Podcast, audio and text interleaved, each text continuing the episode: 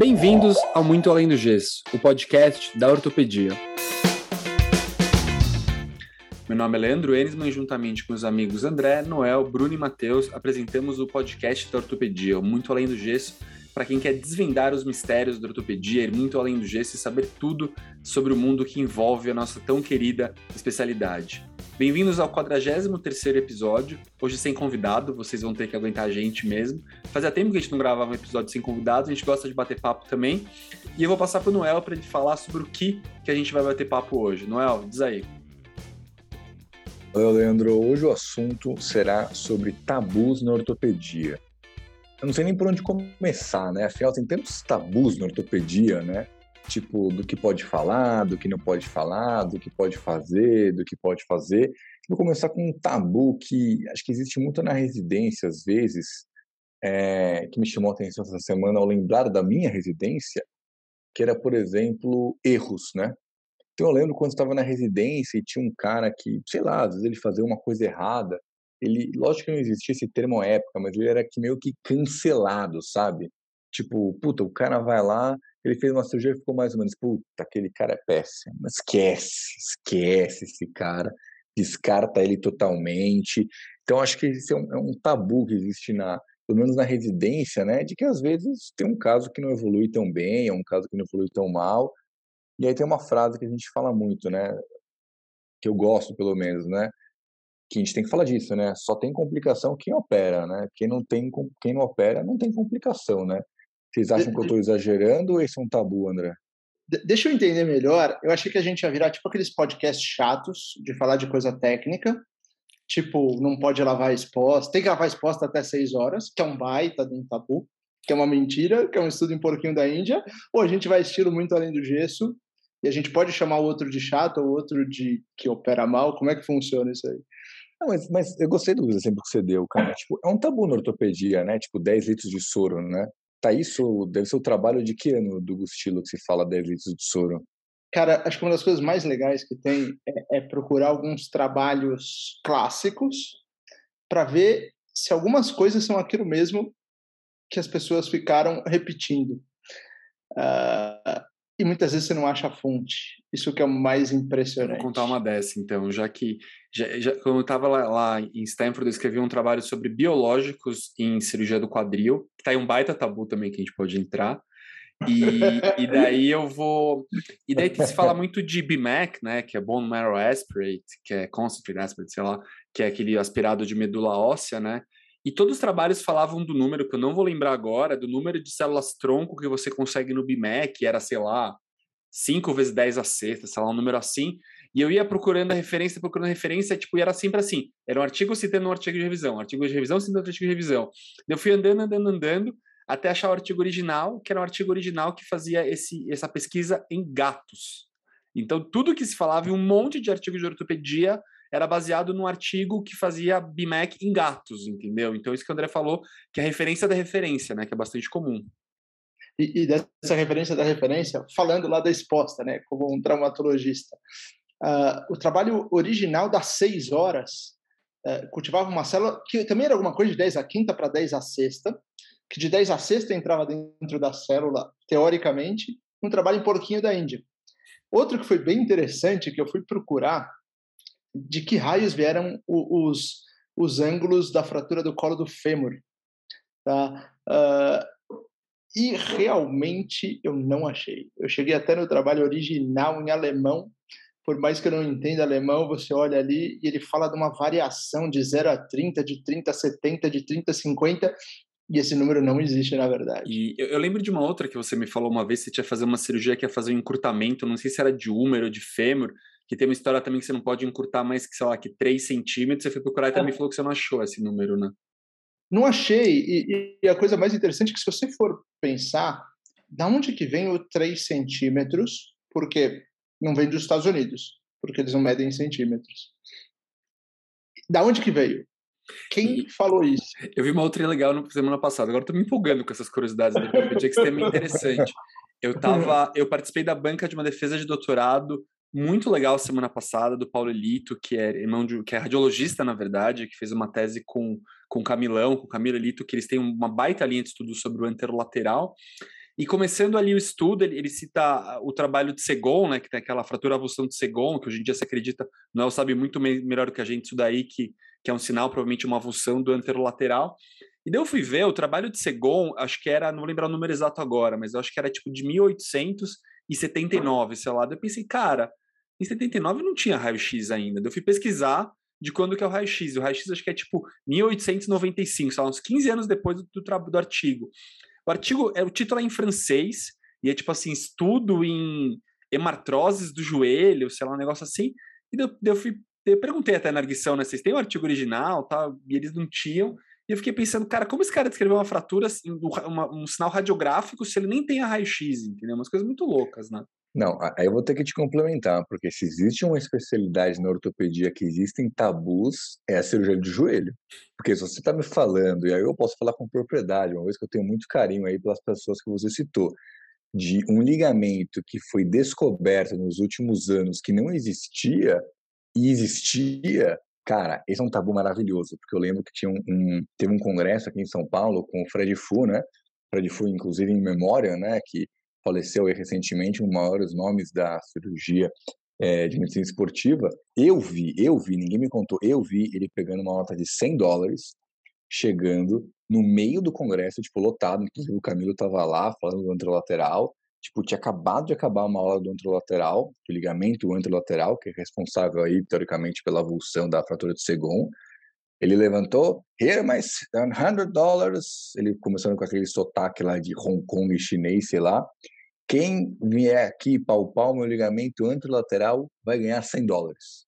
Ele falou isso no meio, do, no meio do congresso. E aí, tipo, a galera ficava olhando ele, não, não, vocês não estão entendendo, pessoal, eu tô falando sério.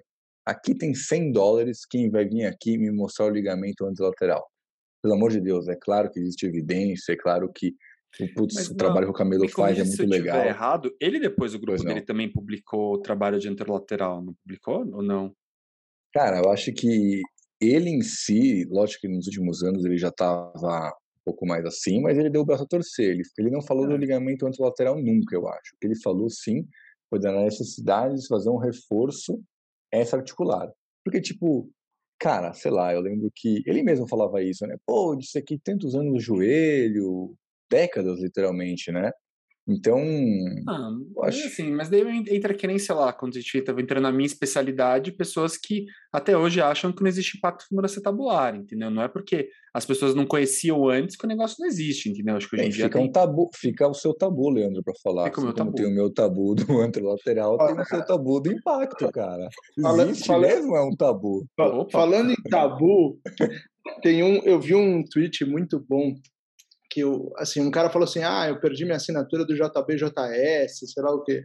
Aí um cara respondeu, né, fique tranquilo, o PRP continua não funcionando, a artroscopia do quadril está na moda, e sei lá eu que cirurgia tá legal. Assim, ele fez um resumo e aí, assim, o, grande lance foi o retweet do cara, né, porque assim, se existe uma coisa que é o tabu, é o tal do PRP. Não vamos entrar nessa seara, mas que é um Cara, talo. Mas, mas, vamos voltar ao início aqui da nossa conversa, que a gente começou a falar dos, dos 10 litros da exposta, né? Cara, eu lembro perfeitamente no R1, tipo, agilizando sala, e o R2, e aí, Noel, tá pronto a sala? Tá, tá, tá com os 10 litros na sala?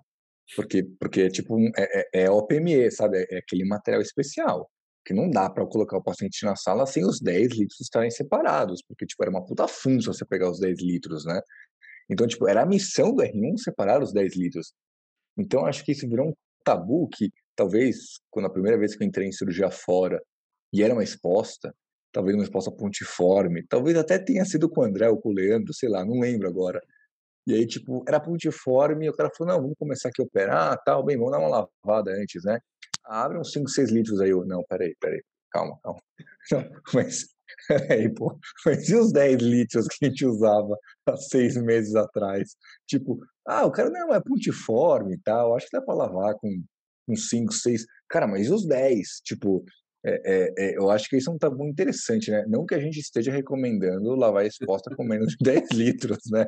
Pelo amor de Deus. Vamos fazer aqui uma observação importante. O MAG recomenda lavagem de exposta com 10 litros. Certo ou, ou errado, André? Ou não. Certo ou errado, não? Ou não, ou não. Vale cada caso. Mas a, a nossa especialidade, vamos falar num, num, português chulo, tem muita coisa que, que são regras inventadas, né? Então, tem muitas coisas que são aleatórias e a partir de coisas aleatórias começam a se produzir outras, né? E, e outro interessante é a classificação de fratura do húmero proximal, né? Assim, porque no fundo original de NIR são seis grupos. Aí alguém usou as partes, aí alguém falou que eram 45 graus, e, e a coisa ficou. E, e, não tem muita base, né? Porque eu até ouvi uma explicação, mas eu, eu procurei essa fonte, eu não achei. Eu gosto uh, de atrás desses Mythbusters. Falaram que 45 graus era o ângulo que o champanhe escorrega, por isso que foi usado, mas eu não tenho certeza Nossa, disso. Eu, eu ouvi isso em algum lugar. Eu ouvi em algum lugar isso. Mas eu vou, vou tentar achar de novo, mas eu não achei. É, isso é engraçado essas coisas, né? Porque quando os outros médicos veem os ortopedistas, né? Eles vêm teoricamente como caras que voltando ao tabu, né? Fortes, como é que é, André? Big as a strong as o quê? Como é que é a frasezinha? Zanox, é, é, smart, é, comparando com os anestesistas. Vamos achar isso então, Nós somos mais fortes e mais espertos, né? Mas existe um tabu que realmente o ortopedista é meio burro, não estuda e tal, tem um tabu, né? E aí eu lembro que no começo você fica meio insultado, mas depois você até meio que entra um pouco no personagem de saber as classificações, de botar as serras, de botar as brocas, tipo, sei lá, eu acho que isso é um tabu interessante a gente comentar, se, cara, eu tenho um amigo meu, que ele não é médico, e tá no meu grupinho, sabe, naquele grupinho de WhatsApp dos amigos pessoais, e, cara, ele me chama de marceneiro semanalmente, e eu não me importo com isso, sabe, porque eu acho, sei lá, entrou, entrei na brincadeira. Mas realmente, eu acho que é um tabu interessante de não ser quebrado, né? Cara, realmente a gente mexe com parafuso, realmente a gente mexe com broca, realmente a gente mexe com serra. São atividades que se assemelham um pouco, né? Uma, a uma marcenaria. Isso é um tabu a ser segurado ou é um tabu a ser quebrado? É, eu acho que segura. É, realmente a gente desentorta coisas também. É, eu acho. Você sabe que uma coisa que eu percebo, assim, por exemplo, um dos pacientes que eu acho mais fácil de ter no consultório é engenheiro. Porque engenheiro, tipo assim, eles têm uma mentalidade super exata, assim, sabe? Aquela coisa do there's a fracture, I need to fix it. Então você vira pro cara assim, ó, tá lesado, eu vou lá, dou um pontinho tal, e beleza. Os caras entendem, assim, a parte mecânica, costumam ser pacientes muito tranquilos, entendeu? Porque eu acho que é muito parecido mesmo. Eu acho que a gente é ortopedia e engenharia da medicina, não tenho a menor dúvida disso. E eu sempre quando eu faço uns stories assim, aí eu boto, tipo, sei lá, uma, uma broca, uma serra, Cara, é que, primeiro que ele é do mercado financeiro, então ele não trabalha por definição, né? Então a vida dele se resume a pegar, a pegar notícias de um grupo do WhatsApp e mandar para outro. A gente quer arrumar e, briga fica... com todo mundo hoje, assim, até mercado todo financeiro. Mundo, vai acabar o podcast. não, mas, mas acho que a gente vai ser cancelado, também. assim, Noel, tá louco. Pô, se a gente Puta. elogiar engenheiro, falar mal do mercado financeiro e quebrar um monte de mito, cara, o consultório vai ficar vazio, meu. É verdade.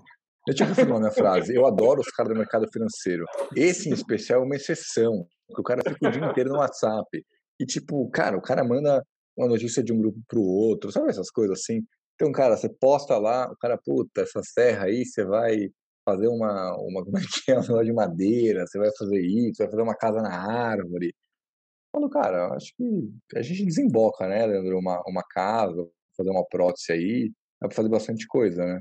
Eu tinha vontade de fazer um curso de marcenaria, sem sacanagem, porque eu acho que é, é interessante. E uma coisa que eu acho legal, uma vez veio um marceneiro aqui em casa para arrumar um móvel, eu acho que a gente devia pegar mais ideia da, da, da marcenaria, porque eu lembro que uma vez ele foi, ele foi apertar um parafuso na minha casa e era um negócio que estava meio embaixo assim de um móvel e ele tinha um perfurador que tinha uma lanterninha. Então, então, apontar, iluminava onde ele ia passar. Eu falei, cara, isso aqui a gente vai ter no centro cirúrgico. Imagina, e ajuda tanto uma luzinha na frente do perfurador. Aí você bota o perfurador, ele fica na frente do foco e fica uma sombra.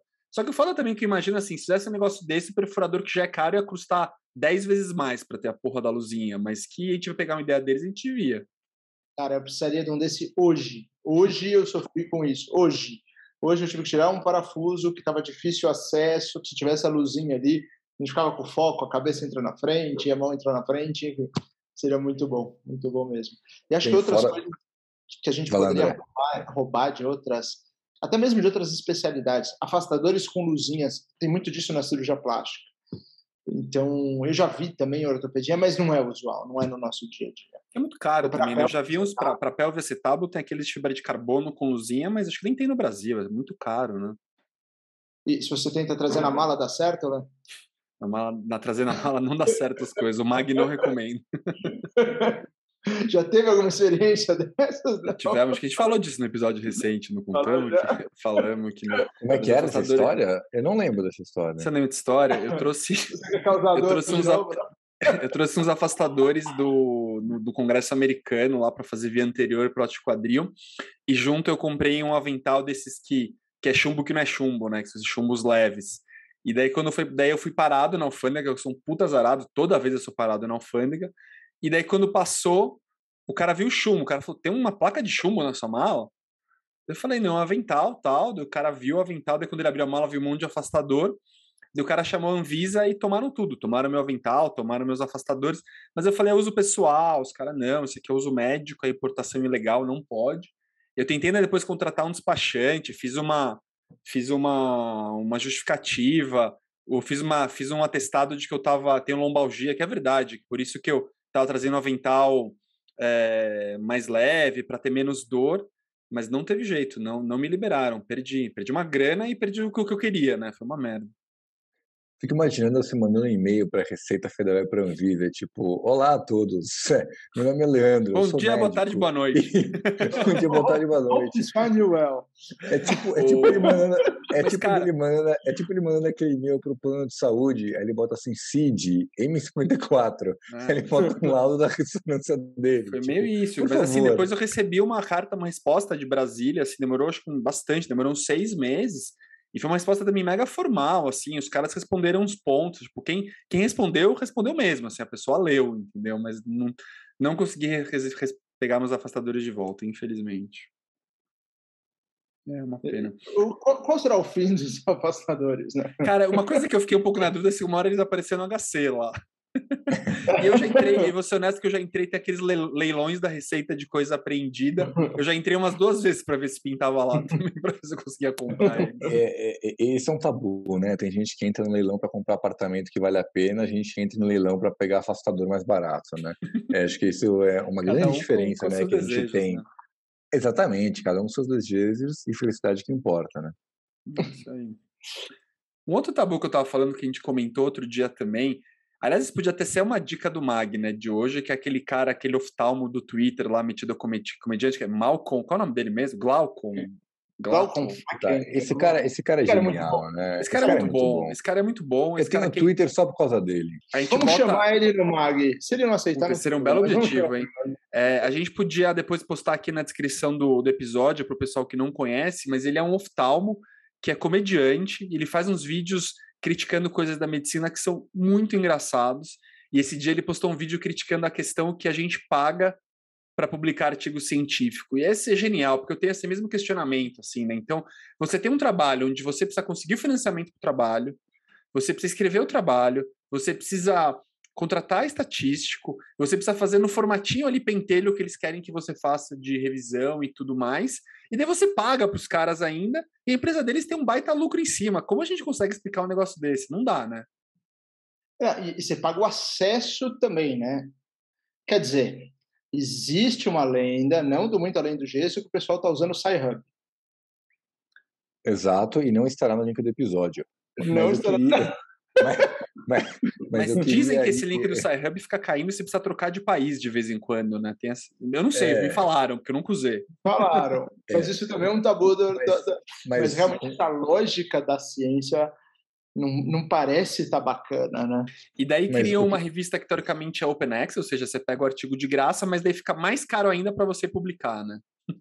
E um assunto que é uma diferença importante, Leandro, com relação à pesquisa americana e à pesquisa brasileira, é, logicamente que a gente tem muitos pesquisadores na ortopedia que têm muitos estímulos, não sei quais, né, porque até agora eu não descobri quais são, fora a realização pessoal. Nos Estados Unidos você tem um grant do governo, né? Então, tipo, dá para você, sei lá, pagar a escola do seu filho, né, com grant, porque é seu trabalho, né? E aqui no Brasil, o dinheiro, teoricamente, dos grants são caríssimos, né? Corrige sei, na verdade, você pode usar o grant para coisa pessoal. Acho que não, mas com certeza, pelo menos para Mas você tem um salário, né? Não, você tem um salário como pesquisadores, também tem salário se for contratado Sim, por uma faculdade. Lá só é um pouco mas, mais digno, eu acho. Mas... mas é pelo menos no vídeo que ele fala, é que tipo, você pega o grant do governo e você pode usar o grant para pagar essas publicações. Não, isso sim, e, tipo, isso com certeza. Então, mas olha essa lógica: você pega dinheiro do governo, ou seja, dos contribuintes, que teoricamente é dedicado a pesquisa e desenvolvimento de ciência e tal. Aí você pega isso e dá para uma empresa multibilionária, capitalista, que quer ficar pegando os, as opiniões dos autores sem pagar. Por exemplo, vocês já revisaram algum artigo para publicação, para aceitar um ou não aceitar? Comecei a negar agora, porque é muito trabalho e justamente não Foram paga nada. Foram pagos? Quanto não. você ganhou, Leandro? Zero. mas o André ganhava bem, né? Quanto você ganhou, Muita experiência, mas o, o que é mais impressionante é que até no e-mail de, de convite para você, parece que é uma grande honra, assim. Eles colocam de um jeito que, assim, é, é, é um spam, porque alguém está te chamando para fazer um trabalho de graça, por algo pago, e parece que você realmente foi está ganhando um grande prêmio em participar porque alguém de graça revisou um seu, mas um seu que você pagou para entrar naquela revista. Então é uma lógica realmente bem, bem diferente. E, e com, que... e com prazo, assim, você tem tipo uma semana para é. revisar e começa, você perde o prazo e começa a te mandar vários e-mails que está atrasado. Pô, você tá de sacanagem comigo. E, e, de certa maneira isso virou um dinheiro assim no mundo. Ok, na, naquele, naquele texto ele fala sobre prestígio, mas os pesquisadores eles se medem nesses índices, né? Então isso tem uma certa repercussão e, e, e alguns empregos, até mesmo no setor público, para você fazer a mesma coisa, que não faz o menor sentido, já vamos deixar aqui claro. Para você ser plantonista de um lugar, se você tem doutorado, ou seja, se você sabe fazer pesquisa ou não, não melhora muitas vezes aquilo que você faz no plantão, mas você pode ganhar mais dinheiro. É, eu, eu acho assim, só, só, um parênteses que eu acho, eu acho que é diferente a realidade atual do que já foi antigamente. Realmente assim, você pegar antes, quando você, pô, a gente, nem, nem, nem, a gente não pegou essa fase, mas pensar antes que você tinha um artigo que você datilografava, você mandava por correio para uma editora, você precisava de uma biblioteca para ver referências, não sei o quê. Eu acho que esse conceito da revista e até talvez ser pago, talvez fizesse mais sentido, entendeu? Mas no mundo hoje em dia, que, poxa, tudo é digital, hoje em dia mal deveria ter as revistas impressas, entendeu? Aí as coisas mudam muito de figura, né? E começa a não fazer realmente sentido. É a mesma coisa que, sei lá, hoje em dia, quantas pessoas assinam um jornal, né? Você tem muita informação de graça na internet, né? Então, é, eu acho que é uma lógica que talvez até já tenha feito sentido em algum momento. Eu também não quero, não quero que parecer que acho que a ciência ou a publicação de artigos uh, não são adequados. A minha crítica principal é essa monetização muito perversa que existe, entendeu? O, e só um parênteses, na verdade, se tem fomentos brasileiros também, só que são muito mais escassos do que tem nos Estados Unidos e muito mais burocráticos e difíceis de conseguir, entendeu? Então, até a gente em São Paulo, a FAPESP acho que é uma das agências mais fortes do Brasil. Eu, por exemplo, quando fui para os Estados Unidos, fui com uma bolsa FAPESP, entendeu? Então, existem essas ajudas, mas elas são difíceis de conseguir, uh, tem uma burocracia muito pesada, então, uh, mas sei lá, são meus comentários. Eu entendo que esses fomentos têm que existir, mas eu lembro que nesse mesmo Twitter desse médico, do oftalmologista, tinha um brasileiro que comentou. Então, acho que era para publicar o artigo na Nature, acho que era nesse Open Access, você tinha que pagar para ter o Open Access na Nature, né? Então, acho que o valor era, acho que era 10 mil dólares, literalmente, tá? Não era inventado. Algum cara brasileiro falou, não, excelente, é, vou pegar seis anos de valores da minha bolsa de salário e vou pagar isso. Tipo, então é isso. Durante seis anos não vou ganhar nada, não vou me alimentar para conseguir pagar esse Open Access. Porque, relembrando, pessoal, nós estamos num país em que o câmbio é um fator complexo também, né? Então, você começa a converter as coisas dos artigos, tipo, sei lá, no meu pequeno mestradinho que a gente foi na, na, na revista, precisava pagar, cara, era um valor dólares pequeno, mas você começa a converter, fica um valor bem considerável, entendeu? Eu gastei uma e grana no meu doutorado com isso. Eu publiquei numa revista Open Access, eu eu paguei meu doutorado, o meu a parte estatística do meu bolso, eu paguei as lâminas do meu bolso. Porque tipo assim, eu gastei uma grana nessa brincadeira no meu doutorado. Mas, mas eu acho que pior que isso, nessa lógica, nessa lógica que existe uma espécie de uma recompensa tem uma lista muito interessante que a gente vai deixar disponibilizada no link das revistas predatórias. Tá? O que, que é isso? é, são revistas, uma espécie de um caça-níquel que existe, onde existe muito pouco critério se você vai publicar ou não. Tem até uma história bem interessante que uh, fizeram uma série de artigos completamente falsificados, escreveram em inglês porque os pesquisadores eram de língua inglesa, aí jogaram no Google tradutor para francês, depois do francês para o inglês, só para ficar ruim, e, e, artigos que foram aceitos em diversas revistas, e eles publicaram essa lista. Então vamos deixar essa lista de, de revistas predatórias, eu acho que é algo que, infelizmente, muitos de nós já, já podemos até ter caído numa dessas, mas eu acho que é algo interessante, porque pior do que fazer tudo isso pagar e ainda publicar numa revista boa é fazer tudo isso, pagar e cair na lista de uma revista predatória, o que não deixa de ser um golpe maior ainda. É o golpe no golpe. É, mas fazendo a parte do, da jogada do diabo aí, no assunto sensível, que é um tabu, né? Eu, eu sei que é um tabu que mudou recentemente, tá? Mas quando eu fiz a residência, era obrigatório a gente ter um trabalho feito, né? Para prova do TEOT, né? Como recentemente foi o TEOT, eu acho que esse é um assunto para a gente, obviamente, que nós não temos poder de decisão sobre isso, mas eu sei que a SBOT nos últimos tempos não, não fez mais obrigatório, né? Mas eu lembro que, não sei como era na época de vocês, ainda era obrigatório ter um trabalho ou não era mais necessário? É, nossa época era obrigatório. É um tabu, né? Não era obrigatório, Eles... mas valiam alguns pontos. Assim, se você quisesse não fazer, ia arriscar os pontos, né? Não, eu, eu, acho que era, eu acho que era obrigatório. Você não precisava estar com ele publicado. Publicado a mais valia ponto, garantia seus pontos, mas entregar um trabalho acho que era obrigatório, sim. Então, já que estamos falando de tabus na ortopedia, que é o episódio, e chegamos em pesquisa, eu acho que a gente podia falar desse tabu. Esse era um tabu importantíssimo, né? Ou seja, todo residente de ortopedia era obrigado a fazer um trabalho que tem pontos positivos e pontos negativos. Assunto extremamente polêmico, tá, pessoal? Mas acho que a gente tem que entrar nisso. E aí, no final, a SBOT, por alguns critérios que a gente não sabe, falou não, não é mais obrigatório. Então, acho que eu vou começar a falar dos pontos positivos. Poxa, obrigava a todo médico, ortopedista, residente, pelo menos ter noção de um trabalho científico, né? Só que, por outro lado, poxa, obrigar um cara que é ortopedista Mas eu vou discordar um pouco, por incrível que pareça. Eu acho formado que não, mas pelo menos uma imersão naquilo, sei lá, vou tirar um exemplo. Você quer fazer trauma, mas você pelo menos precisa passar alguns meses ali na ortopedia infantil para saber o que é ortopedia infantil. Eu acho que minimamente escrever um artigo, mesmo que obrigado a tal, talvez faça parte do ensinamento de uma residência. E aí, vamos ouvir do nosso único pós-doutor, né? Acho que um dos poucos, um dos poucos pós-doutores aqui, pessoal, em medicina, né? Translacional, doutor Leandro, vamos ouvir a opinião dele sobre. Mas a experiência está em você, eu garanto que eu não vou fazer pós-doutorado. É, não, não, não, não, o único, é, vai ser o único, provavelmente. Mas agora eu quero ouvir, se ele fosse o, se a SBOT fosse a casinha dele de brincar, o que ele faria com relação à, obrigatoriedade ou não do residente ter que fazer trabalho. Puta tema polêmico, esse aí você me pegou, não? Eu tenho um pouco de dúvida, porque o que eu tenho certeza, assim, eu acho que um ortopedista, na verdade, um médico, um especialista, precisa saber ler um trabalho científico. Isso é uma obrigação, eu acho, porque daí você não ouve bizarrices como, acho que, se a gente entrar em temas mais polêmicos ainda, a gente vê bizarrices como aconteceu um monte de Covid, de que realmente a gente não sabia interpretar um trabalho científico. Então, saber interpretar um trabalho científico eu acho que é uma obrigação. Agora, eu não sei se eu acho uma obrigação escrever, e meu maior problema, na verdade, eu até acho que no mundo ideal eu consideraria obrigatório escrever. Só que a grande realidade é que as pessoas que estão ensinando esses caras a escrever não sabem escrever, entendeu? Então, você fica numa realidade onde não quero chutar porcentagem para não entrar em mais polêmica e brigar com mais gente do que eu acho que a gente já vai sair, já sair polêmico nesse episódio. Eu acho uma porcentagem muito alta de serviços não tem uma pessoa capacitada o suficiente para ensinar um residente a escrever um trabalho.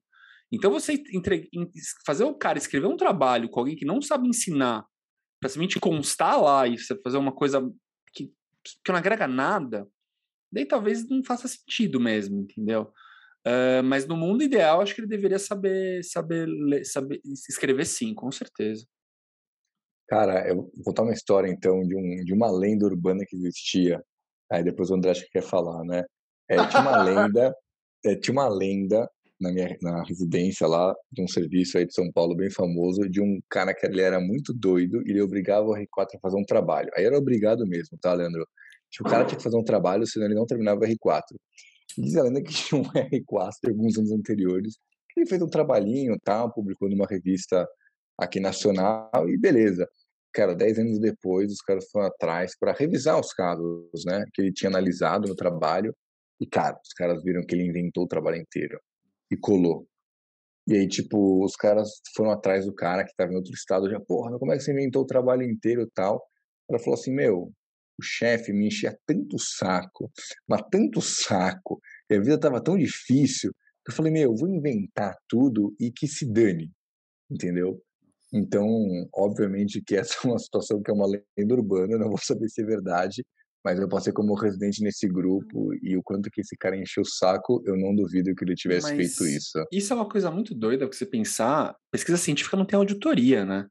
Então, assim, tipo, pessoas loucas fazerem isso é muito. É, é possível mesmo. Você pegar, até entrando em outra polêmica do Covid, um dos maiores problemas que as pessoas têm medo de vacina é por causa daquele estudo que relacionava a vacina, não lembro se era da polio, qual vacina que era, com autismo, que foi um estudo que depois descobriu que era um estudo totalmente fraudado, né? E apesar de ter sido retratado e tirado esse estudo, ele causa dano até hoje, né? Então, eu imagino que deve ter, infelizmente, muitos estudos por aí não sei se tantos totalmente inventados, como o Noel está comentando, mas talvez com aquela arredondadinha amiga, com aquela aumentadinha de número. Infelizmente, eu acho que deve ter um monte desses por aí, entendeu? Já que nós vamos encerrar a carreira depois desse episódio, vamos falar de auditoria, como as pessoas gastam o dinheiro dos outros. Achei que você ia falar de auditoria de convênio, que esse é um bom tema polêmico também. Não, aí é. Não, mas, mas deve, fala... a gente deve imprimir alguma revista sobre alguma hipótese hoje em dia? Eu não paro de escrever coisa no meu correio. É, eu, eu, eu, eu, jogo nem fora. Pra, e nem para cachorro fazer xixi, que não é nem aquele papelzinho que absorve o xixi. Cara, mas, mas fazendo meia-culpa, talvez a sua especialidade você pode criticar, mas é legal receber. Mas, cara, eu recebo umas, umas revistas do quadril, entendeu? Eu também, eu não sei por que eu recebo a revista do quadril. Eu não sei quem está associado aí. É tipo uma revista cara da especialidade, né? Porque um monte de foto das pessoas fazendo coisa assim não agrega muita coisa, né? Eu, eu peguei outro dia e falei, é tipo uma cara da especialidade essas coisas, eu acho muito estranho. Doutor não sei o que recebe não sei quem. E daí, né? Não, a, gente vai, a gente vai estar arrumando muita briga hoje. E o que é legal que acontece comigo é que a revista do quadril chega na casa dos meus pais, porque provavelmente meu endereço estava lá. E meus pais, meu pai recebe e fala: Ó, oh, filho, chegou aqui sua revista do quadril. Cara, meu pai, é, joga isso fora. esses artigos. Assim, joga isso fora. Você tá maluco? Uma revista aqui da sociedade.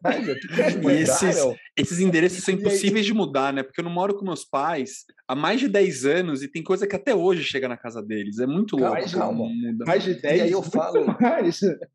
Muito mais de 10, pai, na verdade. Sei lá, 15 anos, nem sei mais. Eu falo, pai, joga isso fora, pai. Eu não quero essa revista, com todo, com todo o respeito. Ele fala, não, eu não vou jogar isso fora, eu vou te trazer. Ele me traz todo mês a revista do quadril. E ele traz para mim. Ele vem, a gente vai almoçar de domingo, e ele vem. Aí eu então, respeito ao meu pai com a Veja e a revista do quadril. As coisas que eu recebo dele, entendeu? Pauta do Mag. Se for imprimir uma revista, imprime em papel jornal para o cachorro fazer xixi.